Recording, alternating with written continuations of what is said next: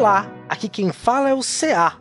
Desejo você um bom dia e agradeço por nos receber entre seus tímpanos em mais um Spin de Notícias, o seu giro diário de informações científicas em escala subatômica. E hoje, no dia 23 de manhã do calendário Decatrian e dia 28 de novembro daquele calendário criado pelos jesuítas, falaremos de história. E no programa de hoje, Escravidão e a nova trilogia de Laurentino Gomes. Leitura obriga história. Agora História, rádio e podcast. Speed Notícias.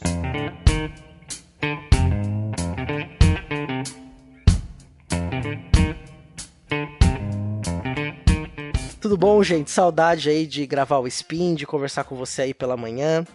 E o programa de hoje eu vou falar basicamente nas três notícias sobre a divulgação científica de história ou de uma educação científica histórica, ou de uma educação histórica, para ser mais simples e talvez mais, até mais preciso. Uh, primeiro, falar então do Laurentino Gomes, que é um jornalista, autor da trilogia best-seller 1808, 1822 e 1889 os livros do Laurentino Gomes venderam milhões de cópias e tratam do prelúdio, nascimento e apogeu do Império Brasileiro, né, de pontos importantes políticos e sociais da história do Brasil, nessas marcadas por essas três datas. É, vendeu muito bem, é, mostrou que história tem um potencial de leitores no Brasil do século XXI imenso e que textos bem escritos podem têm potencial para atingir um público bem amplo independente das críticas que podem ou não ser feitas ao trabalho do Laurentino Gomes, é um trabalho que foi muito exitoso e contribui, sim, para a divulgação do conhecimento histórico. É, nós, historiadores, temos que seguir o mesmo caminho, é, levar o que nós fazemos, o que nós pesquisamos, o que nós estudamos para um público cada vez mais amplo. Então, mais o que nos interessa aqui, independente disso, é que o Laurentino Gomes deu uma entrevista à BBC Brasil, na qual ele é, relata a viagem que ele fez pela África, né, discutindo alguns aspectos das consequências da escravidão na próprio continente africano, mas especialmente no Brasil, e no planejamento do que será a sua nova trilogia de livros. Ele já está programando aí para lançar. Já vou falar um pouquinho. Primeiro eu vou entrar um pouquinho em detalhes da entrevista. Essa entrevista é extremamente interessante. O Laurentino Gomes vai discutir alguns pontos, por exemplo, e é isso na historiografia, para os historiadores é muito claro, mas é bacana quando ele também traz essa reflexão, que é uma ideia, por exemplo, que se discute hoje, de que os africanos também eram escravocratas, né? É, que venderam escravos. De fato, haviam grupos africanos que participaram do tráfico de escravos. Só que aí você tem uma questão que é interessante. Não dá para falar do século XVI ou século XVIII, até mesmo século XIX, de um panafricanismo. O que significa isso? Que havia necessariamente uma identidade africana, né? que o, afri o africano, que hoje nós chamamos de africano de Angola, se identificava com o africano de Benin, da Costa do Ouro, do Senegal, da Nigéria ou da África do Sul. Você tinha ali povos muito diferentes que disputavam poderes políticos e a escravidão na África tinha um sentido diferente do que vai ter nas Américas. Mas, de, quando a gente olha para essa dinâmica histórica, é importante a gente entender esses homens e essas dinâmicas em seu próprio tempo. É, não adianta a gente querer achar que é, havia uma identidade. Se tinham povos rivais que disputavam guerra e que dessas guerras vencidas participavam da escravidão. Tem também o poder é, europeu dentro do continente, como por exemplo os portugueses. Né? Dizer que os portugueses não pisaram na África para traficar escravos é um erro crasso histórico. Vou dar só o nome para você entender que é São Paulo de Luanda, cidade, né, capital da Angola, né, hoje chama apenas Luanda, que foi ali a primeira conquista, ainda no século XVI, dos portugueses na África, da onde ali saíram muitos escravos né, muitos escravizados que foram trazidos à América Portuguesa e também a outros lugares da América, num negócio que foi um dos principais negócios do período colonial, o tráfico negreiro. Mas, né, então ele vai discutir essas questões, discute os impactos da escravidão na África, a visão que os africanos têm sobre o Brasil, tem um link no post, recomendo aí que você veja, eh, leia a entrevista, é uma entrevista razoavelmente longa, com conteúdo bem interessante, em que é, vale a pena para reflexão, ainda mais no Brasil dos dias de hoje.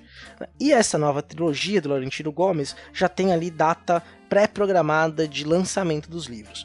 Então, o primeiro livro vai estar previsto o lançamento no segundo semestre de 2019. Né? Então, ele vai tratar, ele vai começar no primeiro leilão de escravos realizados na África pelos portugueses e vai terminar com a morte de Zumbi de Palmares no, é, no final do século XVII, no dia 20 de novembro. Então, esta aí é a marcação temporal do primeiro livro. Já o segundo livro, com previsão de lançamento para os 2020, é, vai tratar do século XVIII, vai se focar no século XVIII, que muitos consideram o auge da escravização no Brasil, especialmente por causa da descoberta do ouro, daquele processo de urbanização em Vila Rica, atual Ouro Preto, e desse grande fluxo que passa a ter para a América Portuguesa.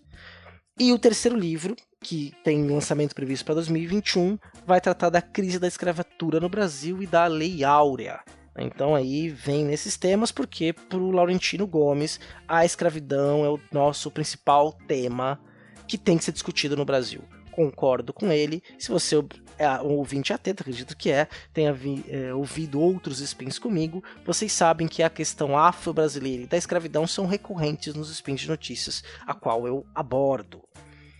Mas, feito isso, vamos esperar o livro do Laurentino Gomes, fazer a leitura bem atenta né? E quando lançar, quem sabe a gente faz aí episódios sobre esses livros. Vamos para nossa próxima notícia. Provavelmente você frequenta o YouTube. Né? Um dos canais mais interessantes para a divulgação científica da história e das ciências humanas em geral é o canal Leitura Obriga História já está aí no ar há alguns anos. Ele recebeu uma reformulação há não muito tempo atrás. Houve dois acréscimos na equipe e aí o, o, o canal ganhou em riqueza. Né? Já era muito bom, ficou ainda melhor. Já acompanho aí o trabalho do Iclis Rodrigues, que é o capitão do time do Leitura Obriga História. Ele começou ele apresentando já faz algum tempo, é, até em alguns sidecasts. É, os ouvintes às vezes até indicam vídeos dele, no, inclusive no sobre sociologia um dos nossos ouvintes colocou o link dele sobre os pais fundadores da sociologia, Marx, Durkheim e Weber. Vale a pena assistir. E aí me falei, poxa, tem muita gente que talvez não conheça o Leitura Obriga História. É um canal fantástico no YouTube. Então, Iclis Rodrigues, que é doutorando na Universidade Federal de Santa Catarina, é, é, que criou esse canal e toca esse canal. Trabalham junto com ele também Luana Jales, que é historiadora, formada ali pela Universidade Federal de Santa Catarina e trata do, do, quadro Mulheres na História. Inclusive, ela lançou recentemente um vídeo sobre mulheres negras e feminismo, contando uma trajetória histórica, especialmente do século XX, sobre essa questão. Fantástico, muito bem apresentado, conteúdo ali de alta qualidade. E junta-se então para formar um trio Mariane Pisani, que é graduada em História e mestre e em Antropologia é, pela Universidade de São Paulo. É, desculpa, ela é bacharel em Ciências Sociais pela Federal de Santa Catarina. Aí ela fez o mestrado e o doutorado em Antropologia. E ela apresenta dentro do canal Obriga História o quadro Antropológica. Se você não conhece, ao terminar de ouvir o Spin, vá lá no portal Deviante, nos dê um page view e clique no link.